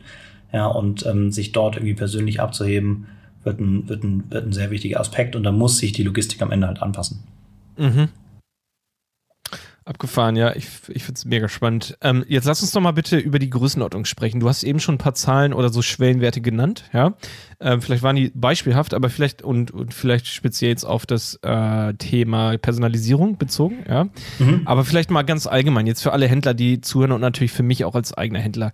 Ähm, ab welcher Größenordnung lohnt sich wirklich das Outsourcen von Fulfillment? Und mir ist, glaube ich, klar, dass es wahrscheinlich, also vielleicht sagst du jetzt, ja, es gibt eine pauschale Zahl, ne, irgendwie Anzahl Bestellung, aber irgendwie mhm. könnte ich mir vorstellen, dass das Thema ein bisschen komplex ist und es, vielleicht kommt es ja auch äh, genau auf die äh, auf die Perspektive an. Also es ist einerseits natürlich eure Perspektive, ne, ab wann lohnt es sich für euch, das irgendwie ein Händler über euch outsourced äh, und natürlich auch, aber viel wichtiger vielleicht an dieser Stelle, ähm, ab wann lohnt es sich wirklich für einen Händler und wie kann er das berechnen? Ist es wirklich nur die Anzahl der Bestellungen pro Zeitraum oder also pro Monat, sag ich mal jetzt, oder ist es, äh, ist es eben eher die komplette eigene ja, Kostenstruktur für Lagerung, für Personalkosten und so weiter, also alles, was er ja damit dann auslagert sozusagen. Ne? Mhm. Ähm, wie, wie lässt sich das berechnen? Gib, kannst du da ein paar Tipps geben und ja, vielleicht doch eine Pauschalantwort geben, ähm, ab wann sich sowas lohnen würde? Mhm. Ich probiere es mal. Ähm, also ich, ich habe es ja eben auch schon mal gesagt, ich, ich würde da mal so ungefähr den, den Schwellenwert von 300 Paketen ansetzen, wo ich sage, ab dann kriegst du das eigentlich selber oder jetzt irgendwie vielleicht mit einer Partnerin oder einem Partner nicht mehr wirklich gestemmt. Ja, Dreieinhalbtausend pro Monat, ne? Oder was ist? Äh, nee, 300 Pakete. Ach, 300? Ähm, im Monat. Ja, also, ja, ich, also 300. Ach so. ist, ist natürlich, ist ein bisschen natürlich ein bisschen eine Frage, was du beruflich machst, ne? Also wie, ja. wie, viel, wie viel Zeit hast du? So, wenn du den ganzen Tag zu Hause sitzt und Bock hast, Pakete zu packen, dann kriegst du auch mehr hin. Ja, aber ich würde jetzt mal sagen, so nebenbei, neben dem normalen Beruf, wenn man jetzt einen Online-Shop gestartet hat, ja, dann ist das irgendwann so der Schwellenwert, äh, 300 Pakete im Monat, wo du sagst, puh, da wird das schon sehr lästig. Ja, ja. Und ähm, wir äh, bei Aleiko haben für uns eine Eintrittsschwelle von 1000 Sendungen pro Monat definiert ähm, und liegen mit unserem Fokus, aber wie ich, wie ich eben auch schon mal angerissen habe, eigentlich bereits schon deutlich drüber. Ja, also desto mehr wir auf Tech gehen, desto mehr wir auf ähm, Automatisierung von Prozessen gehen, desto mehr lohnt sich das natürlich bei größeren Shops. Ja, also jemand, mhm. der halt schon mal eine Customer Service Abteilung von drei, vier, fünf Leuten aufgebaut hat, und genau weiß, wie teuer das ist und genau weiß, ähm, dass wenn er sein Bestellvolumen verdoppelt, dass er jetzt eigentlich keinen Bock hat, aus diesen mhm. drei, vier Leuten ähm, jetzt mal sechs oder acht zu machen. Ja. Und ähm, das ist eigentlich das, wo, wo die Software erst richtig ihre Stärke ausspielen kann. Es gibt aber auch hier Ausnahmen. Ja, also wir haben zum Beispiel ähm, einige Influencer, ähm, mit denen wir zusammenarbeiten, ja, wo wir die Shops von Tag Null angenommen haben, wo wir jetzt halt wussten, okay, da wird schon genug Volumen draufkommen. Ja, oder wir haben zum Beispiel die, die Jokolade, die ist ein gutes Beispiel. Mhm. Ähm, mit denen sind wir auch von Tag Null an gestartet und die hatten wirklich einen, einen phänomenalen, phänomenalen Start und sind seitdem auch absolut super unterwegs. Und, ähm, und genau, das sind dann so ein bisschen die, die Einzelfälle, wo wir noch Ausnahmen machen, aber in der Regel starte, starten wir bei, bei 1000. So, und um deine Frage zu beantworten zur Berechnung, ich kann mich da eigentlich nur noch mal wiederholen. Also man, man muss einmal richtig in die Vollkostenrechnung gehen. Ja, und mhm. ähm, wenn man den, wenn man den E-Commerce-Shop bisher alleine betreibt, dann würde ich auch mal Buch darüber führen, wie viele Stunden man eigentlich womit verbringt. Ja, und wenn man jetzt anfängt, halt erste ähm, Werkstudenten einzustellen, dann kann das am Anfang vielleicht günstiger sein, als sich einen Fulfillment-Dienstleister zu suchen. Aber dieses Verhältnis kippt halt sehr schnell in dem Moment, wo dann halt mal richtig Zug auf den Shop kommt. Mhm. Also, und ähm, ich meine, man muss sich einfach mal einfach mal umschauen. Ja, also Shops, die jetzt wirklich in der Kategorie, sag ich mal, zweieinhalbtausend Sendungen aufwärts unterwegs sind, die outsourcen eigentlich alle. Mhm. Ja, weil ähm, irgendwann kriegt man das halt selber nicht so gut hin wie die Profis, die das einfach schon seit vielen Jahren machen. Gibt es da eine Kennzahl, also die man irgendwie berechnen kann, quasi, du hast gerade schon so Pick pro äh, oder Pick-Kosten pro Sendung zum Beispiel, es gibt ja einen, ähm, also gibt es da einen Wert, den man sozusagen berechnen kann, sämtliche Kosten, die mit dem Fulfillment zusammenhängen, durch die Anzahl der Bestellungen sozusagen, und den man dann direkt vergleichen kann, wo ihr steht ungefähr, ne, was ihr bieten könnt, ab einer gewissen Schwelle und was man dann selber für sich, so, sag ich mal, so überschlagen kann, die und die und die Personalkosten plus ein Teil der Miete und Lagerung plus ne, Kartonagen etc., wo du ja auch nicht äh, die besten äh, Preise äh, bekommen kannst, weil du eben nur in einer begrenzten Menge einkaufst etc. Also gibt es da eine Kennzahl vielleicht, die man da irgendwie verwenden könnte?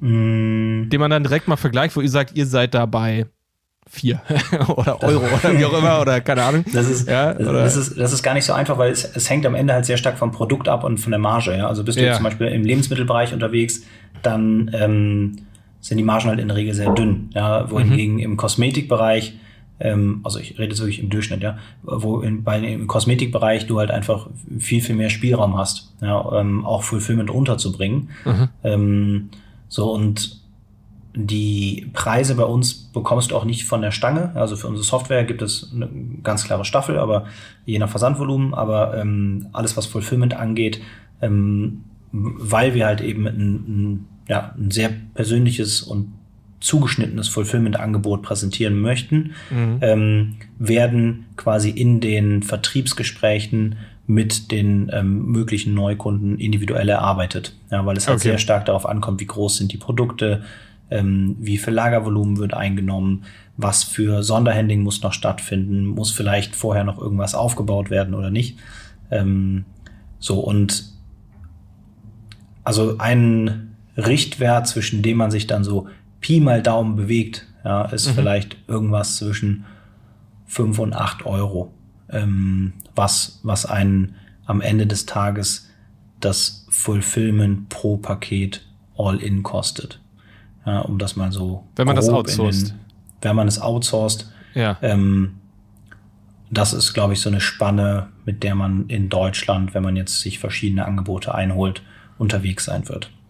Ja, um mal so einen groben Richtwert zu nennen. So, ja. jetzt kann man natürlich hingehen und sich auch überlegen, okay, was verlange ich vielleicht an Versandkosten, ja, ja. Ähm, oder biete ich Versand kostenlos an. Ähm, und ich, ich finde immer noch halt eigentlich mal wirklich die Rechnung an Stunden am besten. Also ja. womit verbringe ich meine Zeit und was sind meine Opportunitätskosten? Was könnte ich sonst in der Zeit machen? Mhm. Und ähm, ja, das, das äh, sind Rechnungen, die wir dann immer ganz gerne mit den Neukunden anstoßen. Ja, absolut. Also auch was du schon gesagt hast, eben diese äh, oder ich weiß nicht, ob du es gesagt hast, aber du hast es ja mit den Personalkosten natürlich, ne, wie du, dass du da halt noch x Köpfe anstellen müsstest, um eben zum Beispiel das Fulfillment oder die Anzahl der Bestellungen zu verdoppeln. Ähm, ich glaube, was zum Beispiel in unserem Fall auch noch ziemlich interessant wird in Zukunft, ist, sind halt so Sprungkosten irgendwie, äh, wenn man zum Beispiel, also unser Platz ist natürlich begrenzt, ne? Also wir, wir haben zum Beispiel unser mhm. Geschäft hier auch in Dresden und da machen wir auch das komplette Fulfillment. Und ab einem gewissen Punkt ist es ja nicht einfach nur ein paar mehr Kosten für Mitarbeiter, sondern ja, wir müssten uns eigentlich viel mehr Platz mieten, sozusagen. Ne? Und ab, das ist ja auch so ein, so ein Wert, der dann äh, eine Rolle spielt, wenn man sagt, so ja, das könnte man auch outsourcen. Und man hätte eben nicht diese Sprungkosten da vielleicht in dem Moment. Ne? Mhm. Ähm, und gleichzeitig hätte man ja wahrscheinlich die existierende Fläche, könnte man viel besser für andere Sachen nutzen, weil ja ne, Platz für Lagerung und Fulfillment etc. Ähm, da gar nicht mehr benötigt würde. Na, das sind ja auch so Überlegungen, denke ich, die da absolut mit reinfließen. Genau, also ja. und ich finde es auch immer wichtig, auf der einen Seite halt Kostensparpotenzial zu betrachten und auf der anderen Seite aber auch Mehrwert, ja, ja. der halt generiert, der gestiftet wird. Und das ist halt das, worauf wir uns halt mit diesen ganzen Experience-Modulen fokussieren. Wie können wir die Shopping Experience bei deinem Shop für deine Kunden noch besser darstellen. Ja, mhm. so dass sie bessere Reviews unterhalten, dass sie mehr Leuten davon erzählen, dass sie häufiger wiederkommen. Ähm, wie können wir durch jetzt eine sehr engmaschige Kommunikation mit dem Kunden, also jedes Mal, wenn du die, wenn wir halt für dich mit dem Kunden kommunizieren, sei es jetzt irgendwie zu entweder Versandupdates oder zu Retourenlabels und so weiter und so fort, sind das ja auch alles Touchpoints. Ja, und jeder Touchpoint, wie du weißt, gerade wenn der eine hohe Opening Rate hat, wie jetzt, ich will dieses Retourenlabel oder mhm. ähm, ich möchte wissen, wann mein Paket kommt oder ich möchte jene Adresse nochmal schnell ändern, ähm, ist die Möglichkeit von Upselling. Ja, das heißt, das ist auch ein Bereich, in den wir jetzt sehr stark reingehen, wo wir sagen, hey, wenn wir viele weitere Klicks für unsere Händler generieren, ähm, dann, dann im Grunde ist es ja eine, äh, befeuern wir uns ja selber. Ja, also da, mhm. ähm, desto, desto mehr der, der, unsere Kunden verkaufen, desto mehr versenden wir auch. Ja, und deshalb ziehen wir da absolut an einem Strang und probieren halt einfach ähm, unsere Händler proaktiv beim Wachstum zu unterstützen. Mhm. Vielleicht schauen wir uns noch mal so ein bisschen die Grenzen auch äh, vom, äh, ja, von so einer Lösung an, äh, mhm. wie, wie ihr das bietet. Also vor allem vielleicht, was die Produktarten angeht. Ja, also kann man alles, egal was ich verkaufe und das äh, ähm, eigentlich letztendlich auch outsourcen lassen. Also du hast vorhin das Thema mit Kühlung und so weiter angesprochen, auch im Zusammenhang mit eurem Ingwer Shots. Ähm, wie ist das bei wirklich frischen Lebensmitteln oder bei, ja, vielleicht Lebensmitteln, die halt also nicht so frisch sind, sondern ich weiß nicht, wie man das nennt, da gibt es bestimmt auch einen Fachausdruck für. Ähm, einfach, genau, die natürlich ein gewisses MAD haben, aber ein bisschen, äh, also nicht unbedingt gekühlt werden müssen. Und wie sieht es zum Beispiel auch mit großen Produkten aus, mit schweren Produkten, Möbeln etc., wo eigentlich Speditionen zum Beispiel äh, für beauftragt werden würden? Ja, lässt sich sowas auch outsourcen und was gibt es, äh, und falls nicht, was gibt es noch für Beispiele von Grenzen, was die Produkte angehen, ähm, wo das für geeignet wäre? Also ich glaube, generell lässt sich alles outsourcen, weil es im Logistikmarkt wirklich so ein Topfdeckelprinzip gibt. Ja, also es gibt okay. Logistiker, die sind nur auf tiefgefrorene Nahrung fokussiert oder sowas. Ja, oder halt auch äh, Logistiker, die auch nur auf sperrige Güter fokussiert sind. Mhm. Ähm, auch dort musst du dir halt immer überlegen, wie muss für dieses Produkt das Lager, was dahinter steht, aussehen. Ja, also jemand, der tiefgefrorene Produkte hat, hat Kühlhallen in so eine Kühlhalle wirst du wahrscheinlich keinen Pulli reinlegen. Mhm. Jemand, der Möbel versendet, wird ein sehr großes Lager haben mit wahrscheinlich nicht kleinen Fachbodenplätzen, wo normalerweise Schmuck reinpasst. Also und ähm, deshalb hast du in diesen, sage ich jetzt mal, Randgebieten, in diesen Extremfällen, hast du halt wirklich die Spezialisten. Und ähm, wir schauen bei Aleiko auf ein sehr komplementäres Set an Warehäusern. Also wir probieren den besten für Fashion, den besten für Food, den besten für Kosmetik zu finden, weil dann einfach die physischen Begebenheiten in dem Lager eben auf diese Produktkategorie angepasst sind. Aber auch bei uns gibt es Grenzen. Also wir versenden zum Beispiel noch keine gekühlten Produkte. Ähm, kurze MHD-Zeiten sind bei uns nicht wirklich ein Problem. Ähm, wir versenden aber auch keine Möbel. Ja, also alles, was mhm. jetzt zu groß, zu sperrig ist, davon lassen wir auch noch die Finger. Ähm, in der Regel ist so eine ganz gute auch hier Daumenregel, alles was so in drei bis vier, fünf Schuhkartons reinpasst. Ja, wenn du die mhm. mal irgendwie in einer beliebigen Kombination äh, übereinander stellst, ähm, das ähm, geht gerade bei uns raus. Also das Produktspektrum ist gerade eigentlich sehr breit von jetzt ähm, Handyhüllen über Fashion, über Kosmetik, über non-cooled Food. Ähm, kriegt man eigentlich bei uns alles ganz gut abgedeckt. Und ansonsten würde ich aber auch dort sagen, also gerade die Randgebiete, du wirst jetzt nicht anfangen, Sofas selber zu verfüllen. Ja. so, und ich glaube auch alles, was jetzt ähm, äh, Kühlketten angeht, ähm, kriegst du zu Hause auch nicht richtig hingestellt.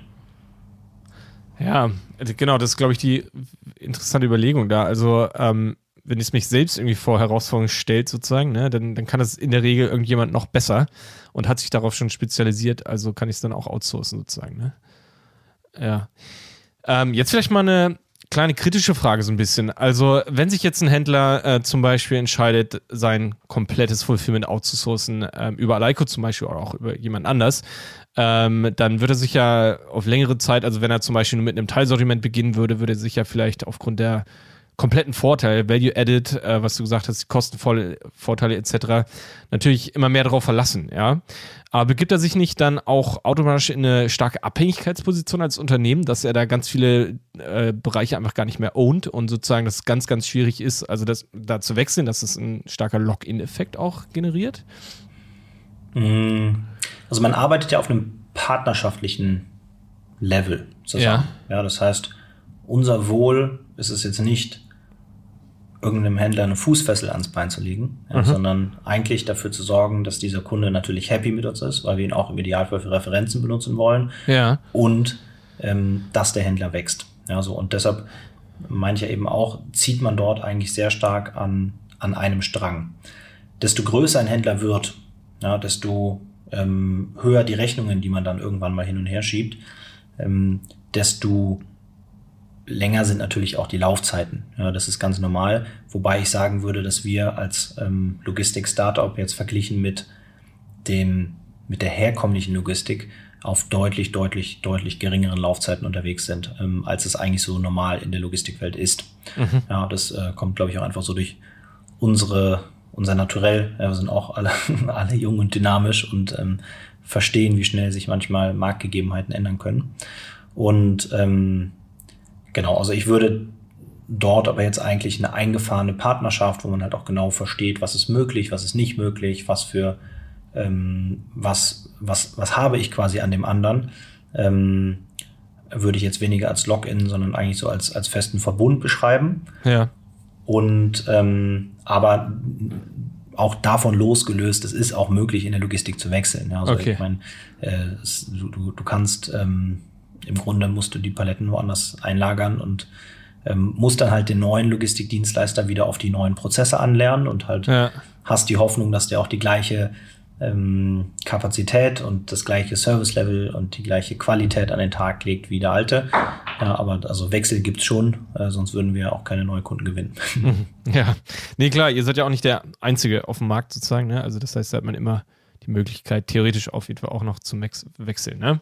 Genau. Ähm, ja, was mich jetzt vielleicht noch interessieren würde, ob es jetzt vielleicht mal gegenübergestellt, ob es nicht auch gute Gründe geben würde, einfach nur als, als äh, vielleicht Gedankenhilfe hier, ähm, eben das Fulfillment selbst zu machen, auch bei großen äh, mhm. Größen, also bei, bei hoher Skal äh, Skalierung sozusagen, ähm, dass man eben dann doch in Größenordnung kommt, wo sich das eben doch wieder lohnt, eben die komplette Infrastruktur selbst aufzubauen und viele Dinge selber zu machen, weil man eben ja bei gewissen Handgriffen dann doch eine stärkere Kontrolle hat, vielleicht dann eben auch in größeren Skalen dann doch noch eventuell Kostenvorteile?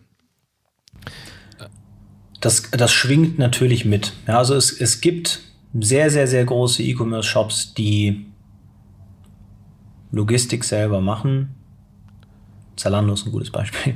Ja. Ähm, und ähm, ich, ich, ich glaube, man kann das aber nicht, ich glaube, man kann das nicht, nicht so eindimension, eindimensional betrachten, sondern man muss sich halt anschauen, wirklich, was sind die Anforderungen meines Geschäftes? Ja, nehmen wir mal bei Müsli. Die machen auch das Fulfillment selber. Mhm. Ähm, und warum? Weil die mit ihrem Customized Müsli natürlich eine sehr, sehr, sehr hohe Anforderung haben, ja. was jetzt äh, Customization angeht. Ja, sowas, da, da, da bewegen wir uns wirklich fast in einem Bereich, wo ein Logistikdienstleister eigentlich eine dedizierte Halle hinstellen müsste mhm. ähm, und die dann betreibt. Ja, so, das heißt, äh, es gibt mit Sicherheit Cases, wo man, wo man irgendwann sagt, das macht Sinn, ähm, hängt mit Sicherheit aber auch sehr stark mit der Investitionsbereitschaft zusammen. Ja, also wie sehr möchte man vor allem jetzt halt auch ähm, gerade zu Peakzeiten, Black Friday, Stoßzeiten in Dinge wie Automatisierung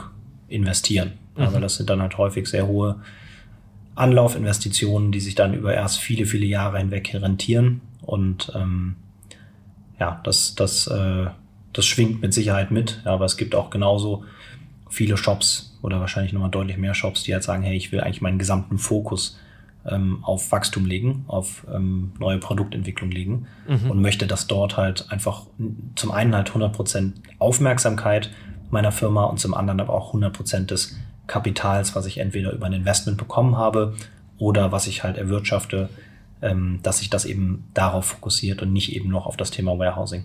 Okay, verstehe. Moritz, eine Frage habe ich noch ähm, zu den Retouren. Also was ähm, gibt es da einen speziellen Vorgang, ähm, wenn Kunden entsprechend die Produkte zurücksenden? Werden die zurück an den Fulfiller gesendet oder ähm, ja, können die auch direkt äh, zurück an das Unternehmen sozusagen geschickt werden, weil damit dann speziell irgendwie verfahren wird, äh, dass sie erstmal geprüft werden müssen. Ähm, ja, gibt es, kannst du dazu noch was sagen? Also wir können verschiedene Retouren-Anlaufpunkte hinterlegen. In der Regel ist es aber so, dass die Pakete erstmal zum Befiller zurückgehen. Also das ist eigentlich der Standardprozess. Du hast jetzt gerade irgendwie schon ein Ausnahmebeispiel genannt. Ähm, wenn noch irgendwelche Sonderverpackungen oder sonst was ähm, Neuverpackungen stattfinden, die wir im Lager nicht abbilden, ja, dann kann man das theoretisch auch ähm, direkt zum Händler senden, aber je nach Bestellvolumen ähm, willst du das nicht, ehrlich ja, gesagt. So, und ähm, genau, das heißt, in der Regel sieht so aus, die Bestellung kommt physisch bei uns im Lager an. Die wird ähm, geprüft eben auf Zustand. Hm, den Retourengrund, das hatten wir ja eben schon, der wurde vorher bereits digital erfasst. Du siehst als Händler auch, ähm, wenn eine Retoure auf dem Rückweg zum Lager ist. Du siehst, wenn die eingetroffen ist.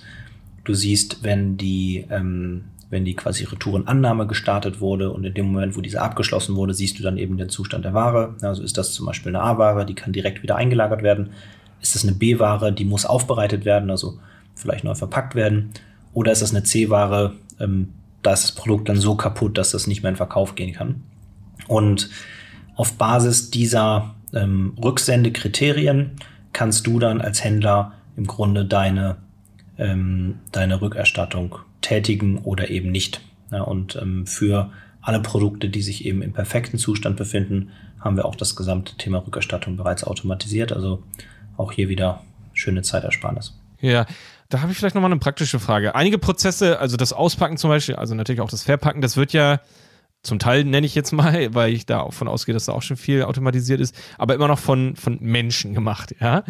Ähm, und diese Personen, die dann am Ende etwas auspacken, zum Beispiel eine Retoure, die müssen ja beurteilen, ob etwas ähm, vollkommen ist, ob es noch heile ist zum Beispiel, ja, oder ob Teile fehlen oder sowas.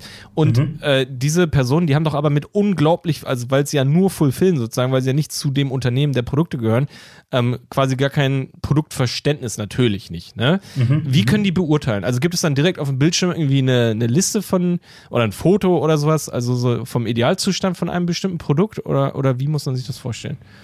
Genau, also man, äh, bevor man mit dem Shop startet, ähm, einigt man sich auf sogenannte Retouren-Guidelines. Ja, das sind dann im Grunde äh, eine Verfahrensanleitung, ja, wo dir gesagt wird, und die ist auch sehr häufig mit Bildern hinterlegt, wo dir gesagt wird, hey, so sieht das Produkt aus oder mhm. so sollte das aussehen ähm, und wo dann auch einfach Kriterien festgelegt werden. Also ähm, nehmen wir jetzt mal das Beispiel Kosmetik, ja, da ist eine Hautcreme, die ist verpackt.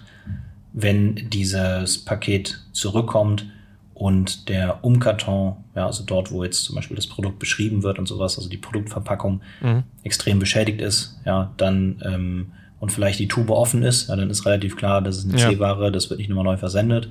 Ähm, und bei Fällen, wo jetzt zum Beispiel eine Ecke von so einem Produktkarton eingeknickt ist, ähm, dann, ich meine, das ist immer Geschmackssache, ja, liegt es auf jeden Fall in, in ähm, der Entscheidungshand des Händlers zu sagen, wie schlimm muss der Knick sein, damit das ja. noch in Verkauf geht. 25 Grad. Ähm, ja.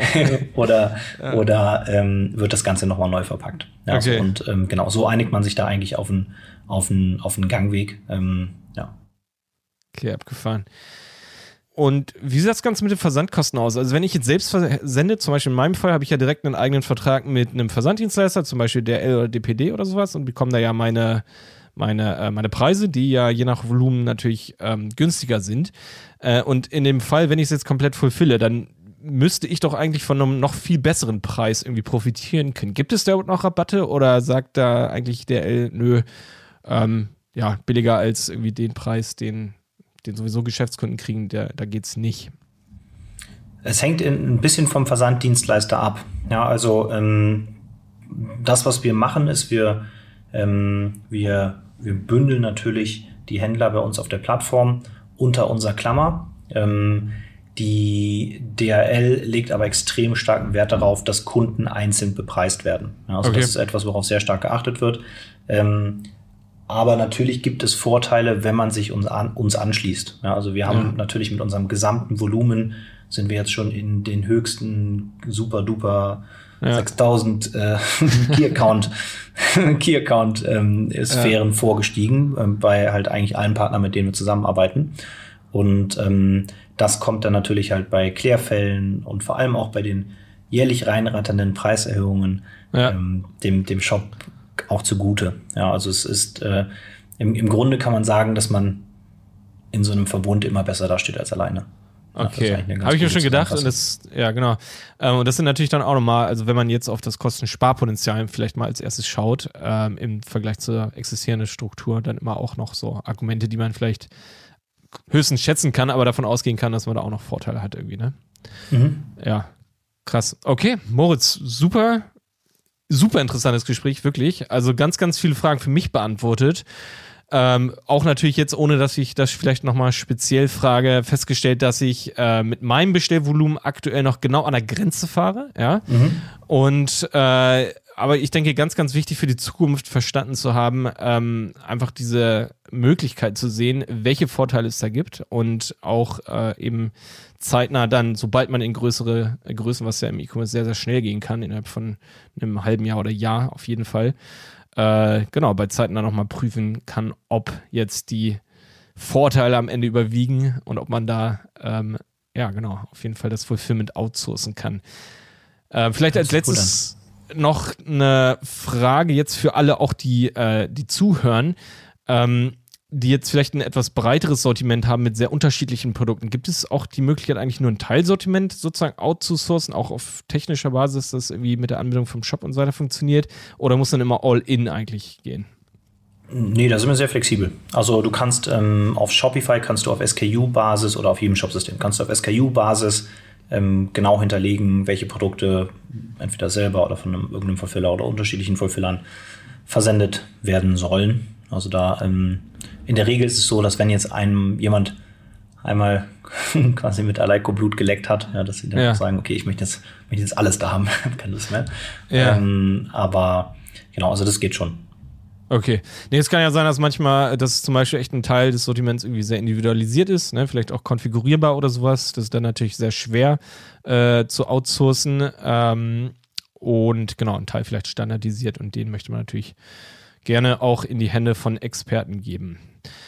Ja, sehr spannend. Ähm, also ich denke, es ist sehr, sehr schön, dass dieses Thema Fulfillment oder das outgesourcete Fulfillment, mir fehlt da immer so ein Wort, also weil Fulfillment ist ja alles, was mit Versand zu tun hat, ob man das selber macht oder ob man das externalisiert, aber vielleicht von Fulfillment-Diensten, dass wir das jetzt hier im Podcast auch mal beleuchtet haben.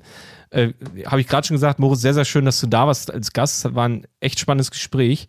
Ähm, und ich denke, auch viele unserer Zuhörer konnten hier viel mitnehmen, ähm, die ja vielleicht auch über die Frage nachdenken, wie sie ihren kompletten Fulfillment-Umfang äh, oder diesen kompletten Fulfillment-Dienst eigentlich optimieren können und sich vielleicht auch die Frage damit beantworten können, ob das Outsourcen eine, eine gute Option dafür ist. Also ich denke, äh, vor allem die, äh, die Features, die du genannt hast mit Alaiko Experience und dem Alaiko OS, äh, die sind nochmal äh, so, ein, so eine extra ähm, soll ich sagen, so ein extra Argument, irgendwie sich das echt mal ganz genau anzuschauen. Moritz, was müssen Leute machen, die jetzt hier zuhören und sagen, ja, das ist absolut was für uns, wir möchten uns damit sofort äh, beschäftigen und auseinandersetzen und Aleike kontaktieren? Äh, wo, wo sollen die sich, an wen sollen die sich wenden? Das geht relativ einfach. Also bei uns auf der Website gibt es eine Reihe von Formularen, wo man sich auch schon so ein bisschen eintragen kann, aus was in einem Sektor man kommt, wie viel man versendet. Ähm, ja, das heißt im Grunde auf www.aleiko.com. Ähm, A-L-A-I-K-O, das ist vielleicht auch noch ganz, ganz ja. wichtig okay. zu sagen zur Schreibweise. Und ähm, dort kann man sich relativ zügig mit unserem Vertrieb in Verbindung setzen und die kümmern sich dann ähm, auch sehr zügig um die Angebotsstellung, äh, Angebotserstellung. Ja. ja, alles klar. Also wisst ihr Bescheid, wo ihr hingehen müsst, äh, wenn ihr Aleiko für euch ähm, ja, einbinden wollt oder zumindest euch damit näher beschäftigen wollt. Einfach auf aleiko.com gehen. Ja, genau. Also, Moritz, super schön, dass du da warst. War mir eine Freude. Dankeschön. Hat echt Spaß gemacht. Schönes Gespräch und äh, hören mit Sicherheit nicht das letzte Mal voneinander. Hoffentlich, ja. Nice. Sehr gut. Alles klar. Gut, dann vielen Dank fürs Zuhören und bis zum nächsten Mal. Der Handel 4.0 Podcast ist eine Produktion von Die Berater Online Marketing. Mehr Infos zum Podcast und unserer Agentur findest du auf www.dieberater.de. Bis zum nächsten Mal.